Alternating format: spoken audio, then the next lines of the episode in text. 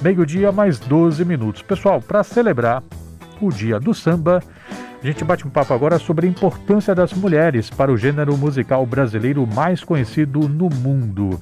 Eu converso agora com a organizadora do livro As Bambas da Bahia, Mulher e Poder na Roda, publicação da Eduviba, lançada em 2016, ganhou uma segunda edição em 2019 e reúne artigos de gente que entende do riscado, incluindo Juliana Ribeiro, Fabiana Cosa. Eu converso agora com a organizadora Marilda Santana. Muito obrigado pela vinda aqui, educadora. Boa tarde, Marilda. Boa tarde, Renato. Para mim é um prazer voltar a esta casa que sempre me acolheu tão bem, de forma tão é, sensível. Então, para mim é muito, muito bacana estar aqui de volta e melhor ainda, né? Toda reformada, eu fiquei encantada com a reforma da rádio e realmente nós merecemos um presente deste, né? Que a, que a, a, a educadora nos nos ofereceu. Né? Eu estava mostrando aqui, o, o, o, fazendo aqui a, as vezes né, de anfitrião para Marilda, e, e ela gostando assim da reforma, eu falei logo, dinheiro dos seus impostos, viu? Pois é, olha que, que coisa é importante, boa. Né, quando a gente fala, ah, porque imposto não sei o quê. Não, foi os seus, foram os seus impostos que permitiram a rádio estar reformada, que permitiram uhum. o sinal da TVE chegar mais longe, da educadora comprar um novo transmissor. Né? Essas coisas não vêm do nada, então a gente acha muito importante. Muito obrigado né, pela mensagem e, e que nos permite também falar um pouco isso. Né? Uhum. Meio-dia mais 14 minutos. O que é o livro As Bambas do Samba? Puxa, uma boa pergunta. Na verdade, eu diria que está sendo, né? Ele continua rendendo frutos, né? ele continua reverberando por esse Brasil. Na verdade, é uma homenagem, né? Esse livro eu considero como uma homenagem ao protagonismo feminino na história da construção do samba no Brasil. E isso me foi, vamos dizer assim, soprado de uma maneira muito delicada por uma grande amiga em 2016, Cristiane Porto, que me enviou um pequeno artigo assim falando sobre as mulheres no samba. Eu, meu Deus, 2016, o centenário do, do surgimento, vamos dizer, enquanto gênero musical, né? Esse samba e pelo telefone, né? A gravação de pelo telefone de Donga e, e Mauro Ferreira. Então, eu rapidamente sentei no computador, era um domingo, e aí enviei um e-mail para várias amigas e pesquisadoras e cantoras que tinham uma afinidade com samba, que tinham um diálogo com samba, e todas nove, sabe, acataram imediatamente. E aí convidei a Flávia, que era a época a diretora da Edúfiba, para um café. E aí mostrei a proposta para ela, ela disse, nossa, esse, esse livro realmente é, é um achado, é muito bom. A Edulfa se interessa sim por, por títulos e por pesquisa dessa natureza. Então foi uma parceria entre mulheres, escrevendo sobre mulheres e para toda a população, independentemente de gênero. Então isso para mim é um presente, sabe? E uma homenagem. É, é, acho que é um livro que oportuniza a gente pensar diferentes coisas, né? Uhum. A gente saiu do centenário da Dama do Samba, Sim, Ivone Lara. Ivone Lara Tem isso. um texto escrito, se não me engano, foi Fabiana Cosa. Que escreveu sobre o que, a, sobre a... que é aficionada né, pelo trabalho da, da isso, dona Ivone Lara. Isso. E, e que é uma figura assim, muito, é, muito singular, né? Porque era, era, ela era aquela figura que teve que fazer lançar mão de mil artifícios para poder se firmar como compositora. Isso, assim como Leci Brandão também, né? De alguma forma, que também é uma sambista e a, transcende o rótulo, o rótulo de samba, mas também é, é sambista e que também teve que, enfim, driblar uma série de preconceitos, uma série de, de senões para poder se firmar como uma compositora também, né? A coisa melhorou? É a passo de formiga, como diz Angela Davis, né? Na verdade, é, a nossa evolução de será inexorável. Entretanto, ela caminha a passo de formiga, mas isso é importante a gente constatar, não é? Então, eu acho que vem, na verdade, as mulheres, em especial as sambistas, em especial as mulheres artistas negras, elas estão cada vez mais ocupando este lugar que lhes é de direito, não é? Porque sempre houve. Né? Se a gente for pensar no protagonismo feminino no samba, ele sempre aconteceu. A vida inteira, desde que o samba é samba é assim, né? Parodiando Caetano Veloso. Entretanto, aos poucos esse protagonismo foi sendo silenciado, foi sendo apagado. Então não foi algo deliberado. Ah, porque não tem sambista? Ah, porque não tem mulher que compõe samba? Porque não tem mulher que canta samba? Não, porque as artistas sambistas, elas são raras. Não, na verdade, isso sempre houve em grande quantidade. O problema é justamente ainda o pensamento patriarcal, o pensamento heteronormativo, o pensamento que, de alguma maneira, só é, considera principalmente essas mulheres negras, enquanto quando elas são sambistas, naquele escaninho, naquele gênero musical.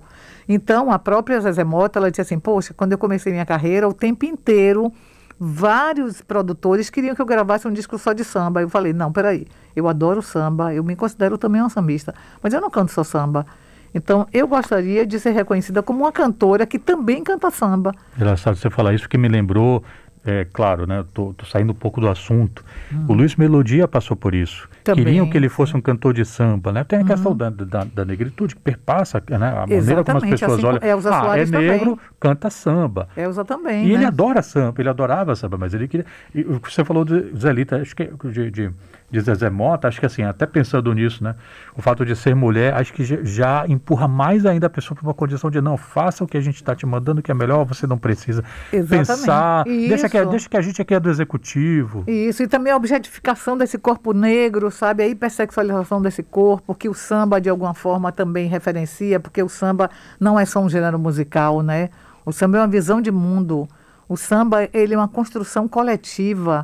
Então, nesse sentido, a mulher ela sempre foi protagonista dentro da sociedade brasileira, em especial essas mulheres negras, quando na verdade Tia Seata, né, e toda a sua prole, toda sua seu legado migra para o Rio de Janeiro, né, saindo do recôncavo baiano, elas eram quituteiras, eram mulheres que vendiam seus tabuleiros, todas as suas iguarias, para poder sustentar uma família em grande número, né, de muitos filhos e, e sobrinhos e tudo mais. Então, era um conjunto, sabe, de mulheres e de mulheres pretas que viviam na coletividade.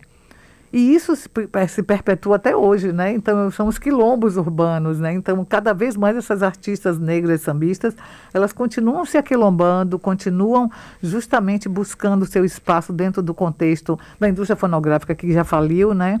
Mas que traz ainda no seu bojo todos esse, esses escaninhos de gêneros musicais que limita a atuação dessas artistas, em especial essas artistas negras, mas que a passos de formiga estamos conquistando paulatinamente o nosso lugar que nos é de direito, né? Eu estou conversando com Marilda Santana, organizadora do livro As Bambas do Samba, uma publicação da Edufba, que já está na segunda edição. Você pode participar, mandar sua mensagem pelo 997 31 7762 997 31 7762, como fez aqui a nossa ouvinte Fátima. Boa tarde, Multicultura. Viva o samba! Obrigado, Fátima, pela mensagem. Viva! O samba está vivo, o samba vive. Hoje, dia do samba, inclusive, né? Juliana Ribeiro acabou de mandar uma mensagem aqui para mim. É, dizendo, hoje é dia do samba, Marilda, parabéns, você também que está dentro dessa roda, né, e mandou a música dela para Matar Preconceito, que não é dela, na verdade, ela gravou nesse segundo álbum dela. Mas eu queria aproveitar, Renata, e falar rapidamente sobre essas minhas companheiras né, dessa jornada, desse livro, que é uma. Eu fui, organizei esse livro, mas na verdade ele tem as mãos e as vozes né, plurais de Catarina Dorin, que é professora da UNEB e que escreveu Dona Anicinha de Santo Amaro e Dona Zelita de Salbara, Matriarcas Negras do Recôncavo Baiano, a parte 1 né, do livro que chama-se De Pés no Chão. É, chamar a Carmélia Miranda para essa roda também, que é professora da UNEB aposentada, que escreveu sobre mulheres quilombolas de Tijuaçu e o samba de lata, conquistas e empoderamento. E ainda nessa parte 1, a nossa grandíssima cantora, pesquisadora e atriz Clécia Queiroz, que escreveu sobre a estrela d'alva do samba de Cachoeira, que é uma das maiores sambadeiras que continua viva aí, quase centenária, né? Na parte 2, é, entrando nessa roda, Não Deixa o Samba Morrer, eu convoquei justamente Juliana Ribeiro, cantora, compositora, pesquisadora. Clementina, cadê você? A construção de espaço de pertença na escuta de Clementina de Jesus. Convoquei Fabiana Cosa, grande amiga, cantora, né, assim, pesquisadora do samba também, que escreveu sobre Dona Ivone Lara, a Dama Dourada, que está completando 100 anos, né, esse ano também. E eu, que escrevi sobre o ABC do samba, Alcione, Bete Carvalho e Clara Nunes, trazendo justamente essa tríade de sambistas, de artistas que tão bem enalteceram o samba e que, de alguma maneira, tornaram o samba, é, dentro da indústria fonográfica, protagônica por mulheres, porque até então eram os homens que eram protagonistas, né, assim, que vendiam muitos discos. E essas três artistas se tornaram campeãs de venda, né, cantando samba. Na parte 3, a reinvenção do samba, eu conclamei Tânia da Costa Garcia, que é professora da Unesp, né, e também tem um trabalho interessantíssimo, escreveu um livro sobre Carmen Miranda, e ela trouxe justamente Carmen Miranda na encruzilhada do samba, que também foi uma grande sambista, né, além das marchinhas carnavalescas, né, Carmen cantava samba com a graça como ninguém, né. E conclamei Regina Machado, que é professora e cantora da Unicamp, que escreveu Do Cox ao Fim do Mundo, Dois Tempos de Elza Soares, e para finalizar, mas não menos importante, minha grande amiga, professora da UNEB, cantora também arranjadora, Cláudia Cizan, que escreveu Og Bom de Martinalha, mais uma bamba do samba. Maravilha. Então, é só fazendo aqui uma referência que eu não posso deixar de falar, né, do Cóccix ao fim do mundo, uma referência as, aos títulos de dois discos que eu também considero Exatamente. muito importantes na discografia uhum. da, da, da Elza e que fazem uma, um, um elo, assim, né? Uhum. Do Cóccix ao fim do mundo. É, é do Cóccix até o pescoço até o e pescoço, a mulher do fim do mundo. Exato, é. que teve a participação do Wisnik, né? Do Cóccix. É, o Cóccix foi o Wisnik que produziu isso. E, e até a mulher do fim do mundo, que tem um Castrupe, Castrupe que tem um monte isso. de gente que vai, Exatamente. o Dinucci, aquela galera que vai fazer Elza retomar né, uma participação é, de compositores mais jovens. Uhum. É, mas eu queria me deter um pouquinho do, no seu artigo, porque você escreveu esse artigo, você brinca com as iniciais dos nomes das cantoras, né? Isso. Para falar o ABC do samba. Alcione, uhum. letra A, Bete Carvalho, a letra B, Isso. Clara Nunes, a letra C. Uhum. Eu li o seu artigo e me parece que, assim, é, você traça perfis né, de cada uma dessas três, um pouco da origem, o que é que elas fizeram, o que é que elas lançaram. Uhum. E a sensação que eu tive é que a única para quem você dedica alguma coisa próxima com uma crítica, é, Marilda, é a Alcione. Sim. Em algum momento você vai falar que ela é previsível nos discos, uhum. em outro momento você vai dizer que ela é pouco engajada. E você termina dizendo que ela. Você falou mais de uma vez isso no seu artigo, que ela se distanciou de um samba raiz. Uhum. Como é que é a sua percepção, em que medida isso responde pela sua percepção do fenômeno Alcione? Sim. Olha, eu acho o seguinte, eu repensaria no caso dessa participação dela em relação a causas sociais. Ela cada vez está mais engajada nisso, inclusive com a Mangueira, inclusive no próprio, na própria Maranhão. Mas eu acho que a carreira de Alcione ela, apesar de ser uma cantora maravilhosa, que tem um timbre fantástico, uma musicalidade incrível, mas eu acho que de alguma maneira ela se distanciou da matriz do samba, né? E começou a entrar por outro caminho, né? Mais da música romântica, da música dor de cotovelo, que isso não invalida a importância dela dentro do universo da música popular brasileira. Mas por outro lado, ela vai buscando de alguma maneira sonoridades mais clichês que no meu ver, né, eu como uma cantora também, eu como uma admiradora da obra de Alcione, entendeu? Não me encanta mais de tal maneira que eu possa dizer, puxa, Alcione, nossa, está me surpreendendo mais uma vez, nesse sentido. Mas isso não invalida a importância dela na música popular brasileira, e muito menos no universo do samba, até ela se tornar essa cantora romântica. Mesmo eu não estou querendo dizer também que ser uma cantora romântica não seja algo positivo. Mas é o meu gosto pessoal, é a minha, minha, minha visão em relação à, à trajetória de Alcione, né? No final cantora. Da... Perdão, perdão te interromper. Por favor. Tá. É, no final, você diz o seguinte, você já está falando da Clara, está falando das três, está fazendo uma abordagem isso, mais isso. É, conclusiva sobre as três. E o, o, último parágrafo, você diz o seguinte, Clara foi uma, Clara Nunes, né? Sim. Clara foi uma das primeiras artistas a trabalhar um conceito de estilo afinado com o gênero que adotou, o samba. Percebendo isto e que cantoras poderiam sim vender discos, as outras gravadoras trataram imediatamente de contratar suas, suas representantes. A Philips contratou a Alcione e a Tapcar Bete Carvalho. Estava assim formado o ABC do samba. Isso, Como termina, isso. desculpa spoiler, gente, mas é assim que termina. Não, mas é né? maravilha você trazer isso, justamente. Sem Clara, você acha que as trajetórias de Bete e de Alcione não teriam sido as mesmas? Não, eu não, na verdade eu não afirmo isso. O que eu acho é que as três estavam né, já dentro do universo buscando ocupar espaço dentro da música popular brasileira. Clara Nunes, ela abre essa frente, aquilo que eu falei no início, né, como uma cantora que cujo gênero musical, aí já é um gênero musical, estou falando de gênero musical, não estou falando mais de uma, um conceito da coletividade do que é o samba enquanto construção da identidade nacional. Estou falando enquanto gênero musical, né? As indústrias, elas têm o poder de rotular e de esvaziar, vamos dizer assim, uma série de elementos que compõem aquele, aquela identidade, né? Com o samba não é diferente em relação à indústria fonográfica.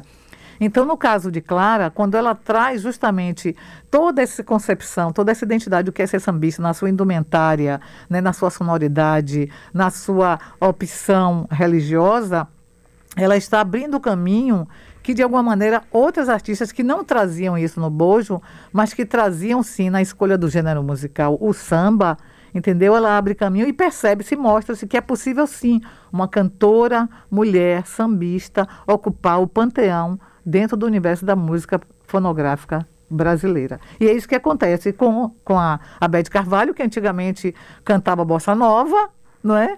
E com a própria Alcione, que já cantava samba, né, que veio do Maranhão, mas que tinha toda uma tradição nessas matrizes também do samba de crioula, lá do, do próprio Maranhão, né, e de trazer desse diálogo Não Deixa o Samba Morrer, que foi o primeiro grande sucesso dela, e que se torna uma referência na construção também dessa desse gênero musical samba. Então, para mim, essa tríade, que depois outro, outro autor, que eu não lembro o nome agora, abriu para o, o, o D, com Dona Ivone Lara, entendeu? Aí colocou a BCD do samba, né? E com E, que veio a Elza Soares, então virou a BCDE do samba, né? E se a gente for colocando outras, outras letras do alfabeto, acho que o alfabeto inteiro. Repassado duas ou três vezes. Não é verdade? De, de, de artistas né, que cantam samba, porque o samba é a matriz da música popular brasileira. Eu queria agradecer muito aqui a participação da Marilda Santana. Infelizmente o tempo urge, vou ter que me despedir dela, que organizou o livro As Bambas do Samba, Mulher e Poder na Roda. Está na segunda edição, você encontra pela loja da Edúfiba. Muito obrigado, Marilda, pela gentileza de vir falar aqui com a gente. Feliz Dia do Samba. Oh, obrigada, Renato. Eu que agradeço também. Um grande abraço aos ouvintes da Rádio Educadora. E assim, o samba realmente é uma matriz né, na construção da cultura no Brasil, não só enquanto gênero musical, mas enquanto etos, né? Nós brasileiros temos o samba como etos mesmo. Então, nesse sentido, viva o samba, o samba vive e escutem as mulheres no samba, porque elas têm muito a dizer e continuam sendo protagonistas na construção desse grande legado da música popular brasileira. Um grande abraço e viva um, o samba! E um recado aqui da Fátima de novo. Parabéns, Marilda. Viva as mulheres do samba.